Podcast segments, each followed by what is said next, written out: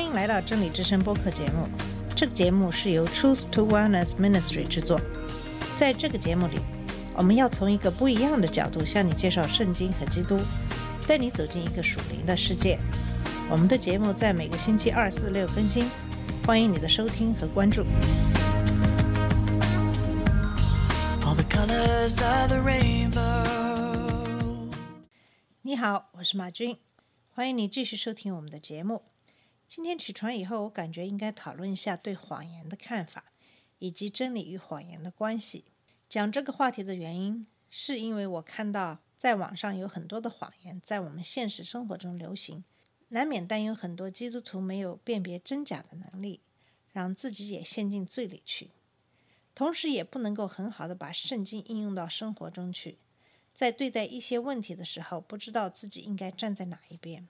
近来越来越感觉到这个世界开始变得不可理喻，很多我们遵守的道德准则也都被政权人物颠覆。下面我先跟你分享一个在中国的例子：山西香氛饭店坍塌，造成二十九人死亡。按理，饭店坍塌应该追究工程队的责任，这本是一个非常简单的道理。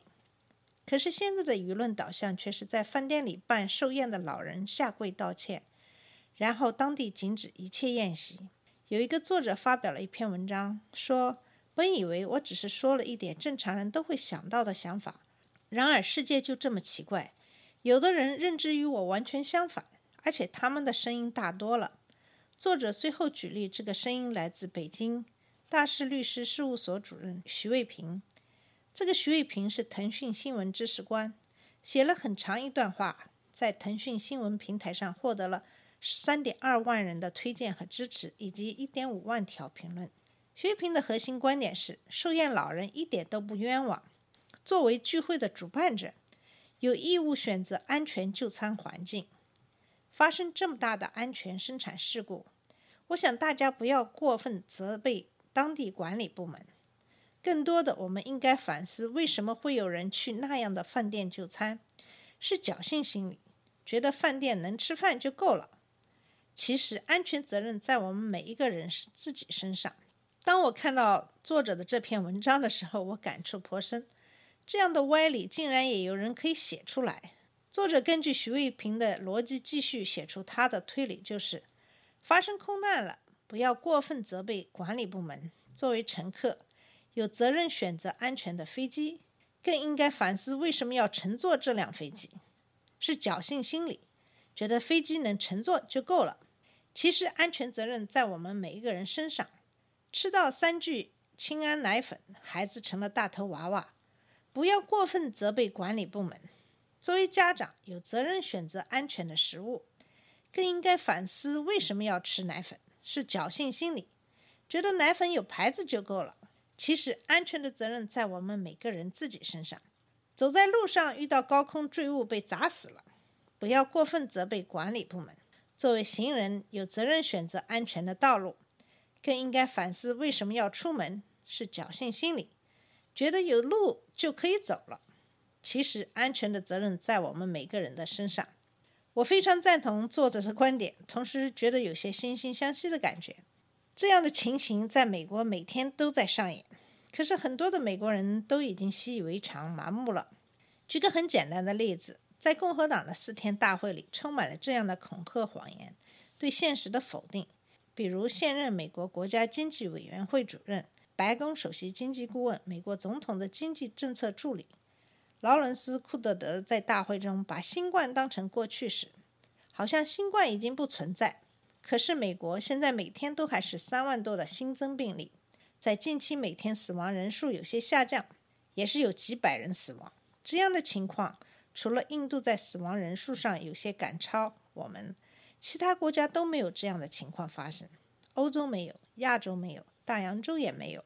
和我们相邻的加拿大，对所有美国人进入加拿大要求两个星期的隔离，他们可以让你回家自己隔离。可是他们每天打电话给你，有时候一天打几个电话去检查你是否在家，否则他们会带你去政府的强制隔离点。这就是美国政客的谎言。共和党在四天的大会当中，还不断的宣称他们保护投保前已存在的疾病，可是他们并没有。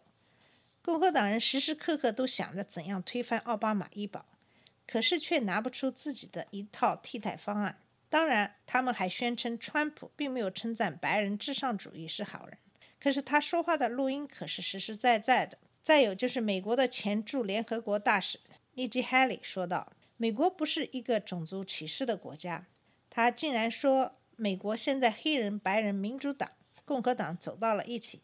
把美国演示成一个非常团结的、和平的国家。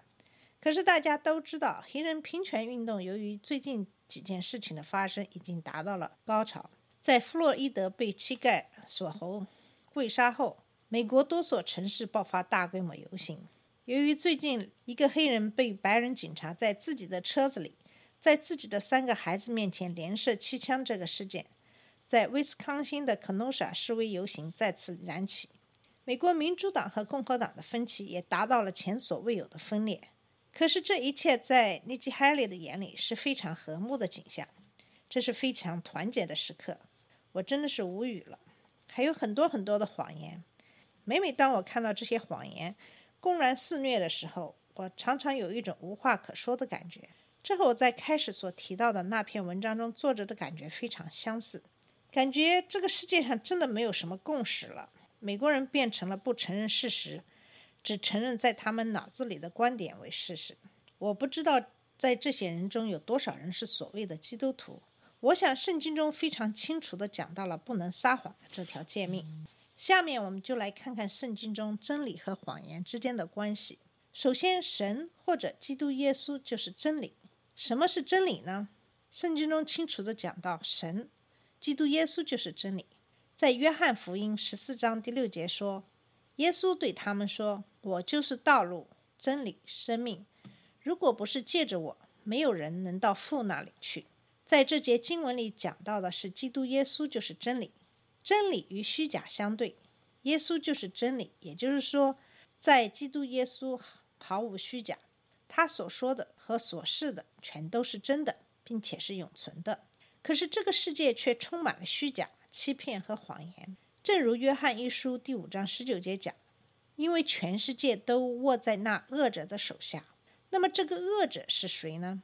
在约翰福音第八章十四十四节讲到：“你们是出于你们的父魔鬼，喜欢按着你们的父的私欲行事。他从起初就是杀人的凶手，不守真理，因为他心里没有真理。他说谎是出于本性，因为他本来就是说谎者。”也是说谎人的父。很显然，说谎的是来自魔鬼。魔鬼撒旦起初就是杀人凶手，不守真理。说谎是出于魔鬼的本性，因为他心里没有真理。最重要的是，他是说谎人的父，所以说谎的是出自魔鬼。基督耶稣来了，要消除世界的虚谎。正像约翰一书三章第八节中说的：“犯罪的是出于魔鬼。”因为魔鬼从起初就是犯罪，因此神的儿子显现了，是要除灭魔鬼的作为。真正的信主、爱主的基督徒都会逐渐向真理靠近，能够辨别真假，因为他们里面的耶稣就是真理。正像约翰一书五章二十节说的：“我们也知道神的儿子已经来到，且将智慧赐给我们，使我们认识那位真实的。我们也在那位真实的里面。”就是在他儿子耶稣基督里面，这是真神，也是永生。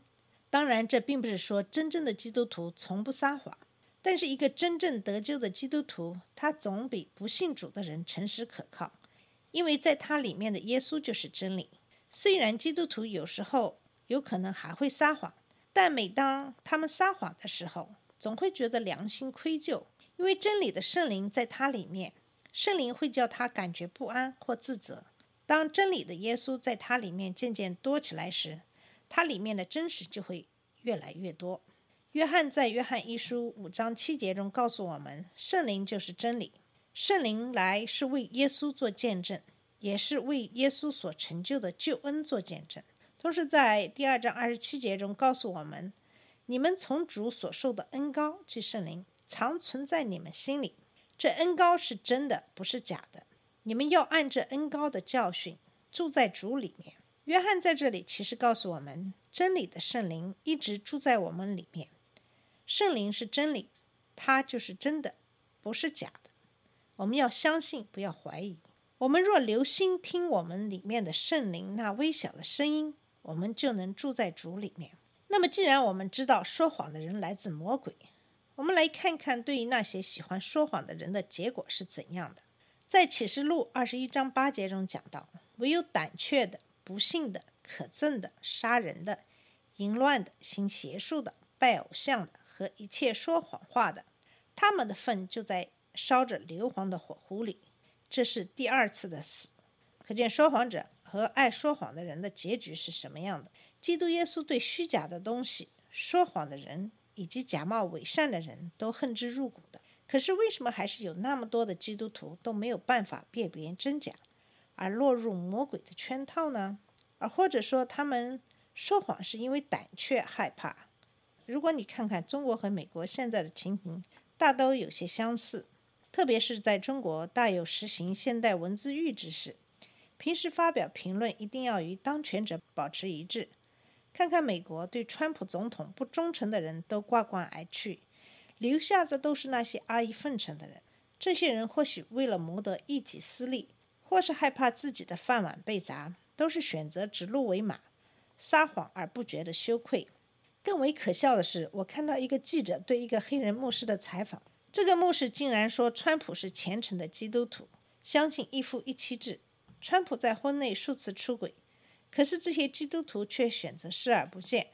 如果你不宣称自己为基督徒，这样也就不必要借神的名义来数读圣灵。可是如果你借着神的名义来行自己的不义之事，这却是最为可悲的事情。好了，今天的节目我们就到这里。在下次的节目里，我们将继续这个话题。谢谢你的收听，下次节目再见。这里是真理之声播客节目，真理之声是 Truth to Wellness Ministry 旗下的一个节目，由 Truth to Wellness Ministry 制作和播出。如果你有什么想跟我们分享，请给我们发电子邮件，我们的邮箱地址是 truth to wellness at gmail.com。你也可以直接去我们的网站 www.truthtowellness.com 浏览更多的信息。下次节目再见。All the colors of the rainbow.